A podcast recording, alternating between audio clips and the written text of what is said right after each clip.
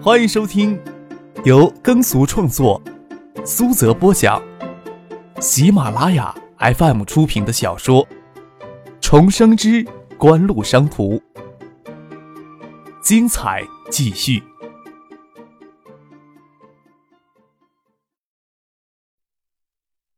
第二百六十七集。之前的陈列室摆放着已经推向市场的几款影碟机，现在这几款影碟机都已经撤掉了，摆上了十几台样机，模样都不算耐看。就第一台影碟机是市场可以买得到那种精致碟机。多少台呀？陈先生疑惑的问张可。十八台都是不一样的样机。其实只有一台。丁怀负责解释，说道。第一台是当天市场上最新款的影碟机，真正的样机是最后一台，有十六项较大的改进。刻上的意思是将十六项改进一项一项的拿出来展示，比较有说服力。客少，每个人都这么唤你？唐秋千很少听到这个称呼，感觉新鲜。张可舔着脸笑了笑。你们下一步推这种机型？陈景生说道。你们打算将经销商大会搞成新品发布会吗？张可拿出来给陈先生看的，自然是超级 VCD 碟机，共有十两项较重要的专利技术，一项一项的拿出来展示，自然有风骚卖弄之嫌。不过很适合在新品发布会上营造一些气氛。陈先生果然看得透。张可笑着说：“至于怎么做，不还得跟你商量吗？”跟我有什么好商量的？艾达在经销商大会展示新的技术。新款碟机上市，有什么好跟我商量的？你看过就会明白了。张可故作高深的说道：“科王也是海州的企业，陈先生还不知道唐学谦、宋培明这两位海州市的主要官员会如何看待两家企业之类的竞争，说话就很保守。听张可这么说，也就耐下性子。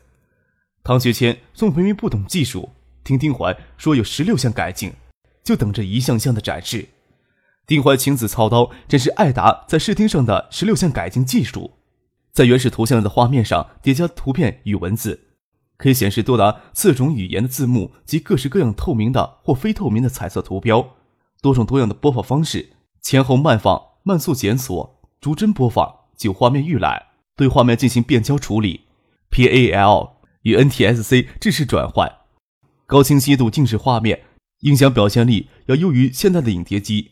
十五级变道混响处理，还有消声、驻唱等功能，多层次的交互菜单，具备标准的 PBC 回放功能。丁怀逐一展示十六项改进，唐菊谦与宋培明只是外行看热闹，陈先生与丁磊恨不得将最后的一样样机拆开。陈先生指着最后一样样机问：“十六项改进都在最后一个样机里能体现出来？”丁怀是跟我这么说的，谁知道他有没有糊弄我？你们都是专家，帮我看一看他们有没有糊弄我呀？张克让丁怀将最后一台样机连接上去。陈先生与丁磊再能看到更多技术上的细节。在视频播放当中，他们没有看到影碟机播放常见的马赛克现象，清晰度提高了很多。这时候，丁磊又注意到一个细节，回头问丁怀：“放的是标准存储容量光盘？”“是的。”丁怀点点头。陈先生也注意到了画面左下角的时间显示，时间较 VCD 标准容量要小许多，可能视频片段本身长度也偏短。他对丁怀说：“能不能将第一台碟机也连上？”丁怀笑着照做。刚刚所有的样机一台台的展示时，陈先生也能感觉到清晰度有很大的提高，但是没有直接的比较。丁磊注意到视频时间的问题，第一台影碟机连上电视打开，陈先生忍不住摸着下巴看了看丁磊。他在技术上也不是很肯定，丁磊说道：“进行对比图像解码系统的优化，很难做到这一点吗？”语气的疑问倒是极淡。陈先生没有直接问技术上的细节，这毕竟是艾达的技术机密。他侧过头来问张可：“这台样机你们投入了多少钱？”“有四千万。”张可不确定的问丁怀。丁怀回答：“差一些吧。”陈先生咂了咂嘴，说道：“稳定性能保证吗？”集成度无法尽善尽美，推出产品不成问题。丁怀回答道：“质量稳定性无法保证，价值就要大打折扣。”早在六月初就拿出超级 VCD 的雏形，这半年的时间主要是提高质量稳定性、提高集成度上下功夫，在第二代解码芯片上实现几乎可以说是第三代解码芯片的功能，要有更可靠的稳定性，难度可想而知。当初三星就是在第一代解码芯片想实现第二代解码芯片的功能，时间仓促了一些，质量不够稳定。最终，三星考虑到要维持三星品牌的美誉度，忍痛暂时退出了这块市场。能不能打开看一眼呀？陈先生设时提出这个要求，有丁磊在，很多技术上的问题看一眼就能明白大概。张克的目的就是让陈先生心里痒痒，让丁华将样机面板打开。陈先生看到样机里面的结构，控制芯片与解码板之间多了一组芯片组，集成度相对来说代表质量的可靠性与稳定性。艾达既然将所有的附加结构都芯片化，想必这一块都已经琢磨很久了。不过陈先生也有他的感慨，他拍了拍额头，指着张克说：“你小子，一个劲儿的嚷嚷艾达电子研发人员严重匮乏，说台推那边要我们 TI 多援助，最后倒好。”推特那边六个主任工程师，T I 派出五个，你们艾达只派出一个，你们搞这个玩意儿怎么没觉得研发人员缺乏呀？张克舔着脸笑着说：“ 不就是为了搞这东西吗？才觉得人手缺乏呀？”专利清单能给我们看一眼吗？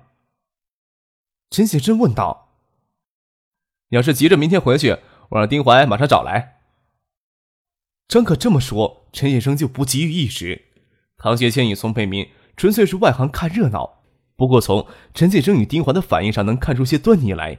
唐学谦关心的问道：“氧气的水准很高吗？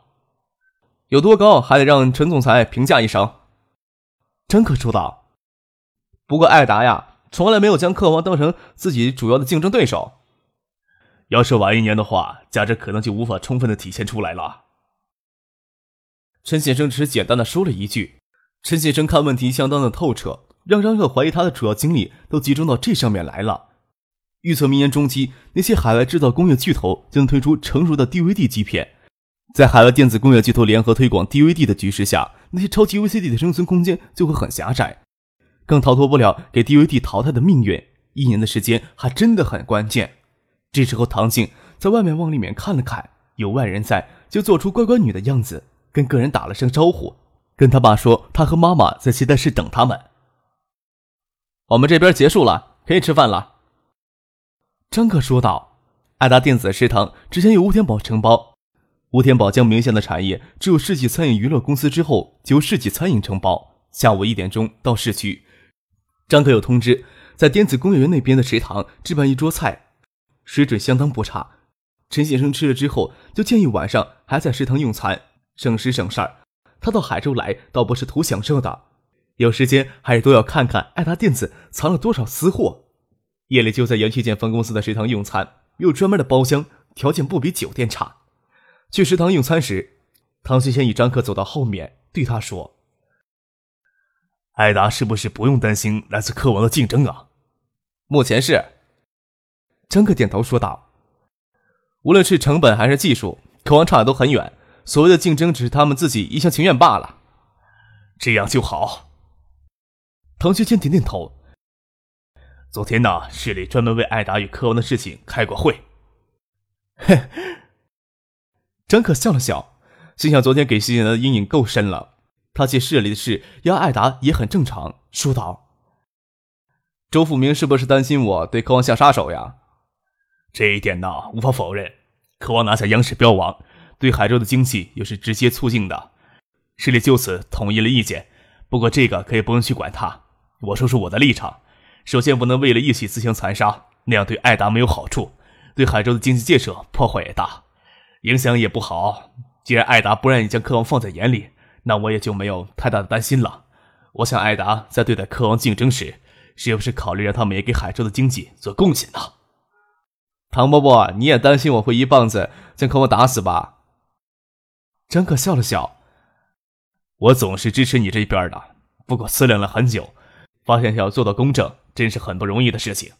也担心我这么说会让你束手束脚。我爸也让我顾全大局的。张克狡黠的笑了笑。我真实的想法是，要是一棍子能将柯王打死，反而会让谢家专注于其他产业。最好的做法就是半死不活的吊着他们，让他们为海州经济建设做一些贡献。汤轩轩笑了笑，张克这时候倒是有少年人的皎洁，提醒他说：“不要太玩过火了啊。”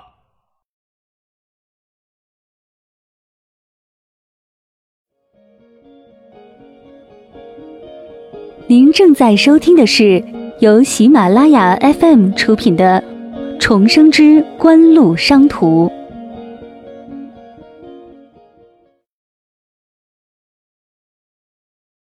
唐学谦、宋培明还有顾建平、唐静吃过晚饭就离开了。陈先生当然不可能这时候就去宾馆休息，拉着张可再去陈列室看样机，又看过一遍此时能做到最高品质的视频片段，忍不住感慨道。还是真的很难想象艾达能独立开发出这样的产品。这十六项的改器可以制定一个 VCD 三点零标准了。这么说也不合适，采用 MPG-E2 的作为视频储存格式，应该是 MPG-E2。一般图像优化不可能做出这么高的清晰度。这可是一项能将 VCD 淘汰的技术成就。你们有个贴切的名称没？超级 VCD，暂时就这么叫着吧。张可说道。DVD 的时代没有几年就会来临了，超级 VCD 也没有足够的时间将 VCD 淘汰。我顶多看好两者共存，这边在兼容性上下了不少功夫。海州东社在国内盗版产业链圈子很有名气，国内推广比欧洲国家要方便太多了呀。超级 VCD 要得到推广，首先要解决片源的问题，盗版也不存在许可授权的问题，自然便捷快速。陈先生话里是暗示，爱达电子与东社为源头盗版产业链不可能没有一点瓜葛。张可只是笑笑而已，但是绝对不会承认的。陈先生将画面停在那里，看到静止画面的清晰度没有丝毫的降低，与丁磊讨论了一下，就觉得爱达电子应该掌握了可变速率编码技术，画面的播放也是异常的流畅，忍不住感慨道：“我在想，T I 集中人手朝这个方向去倒腾，都没有十足的把握做到这种程度。” T I 在这方面的技术优势绝对不是爱达能比的。陈先生这么说，已经表示他今天所受到的惊喜了。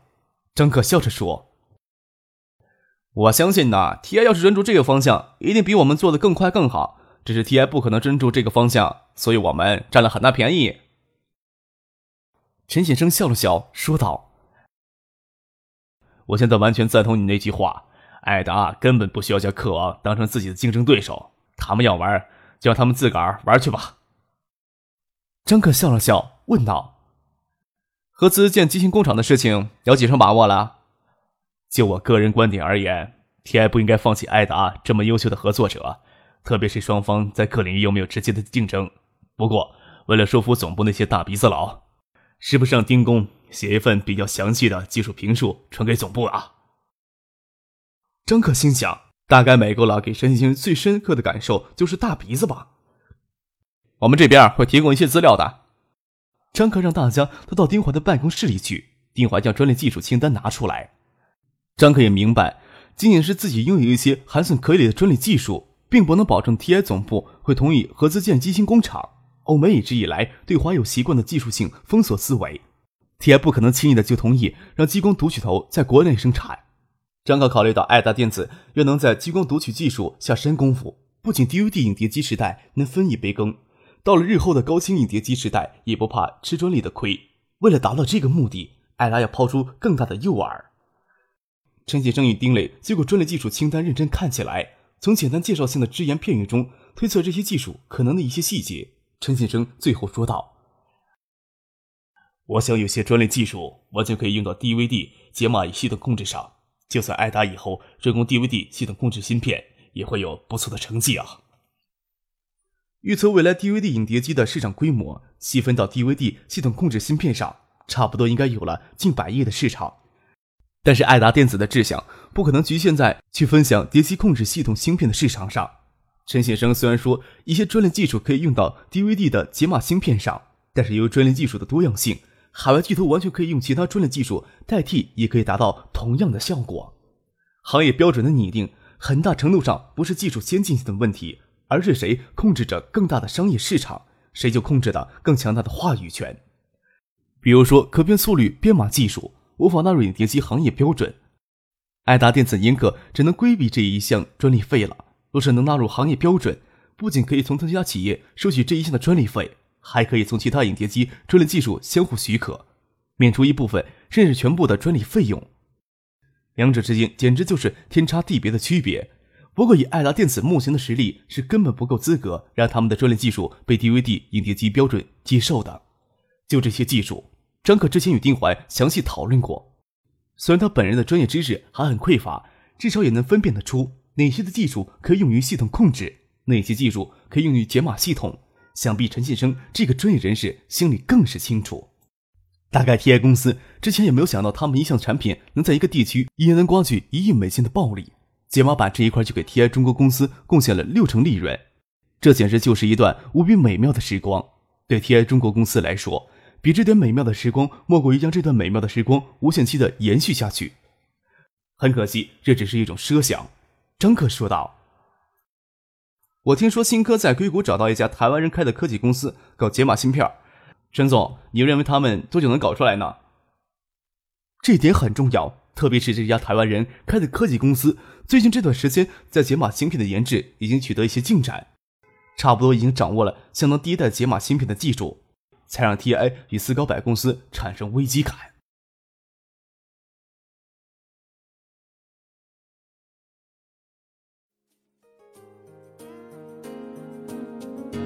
听众朋友。本集播讲完毕，感谢您的收听。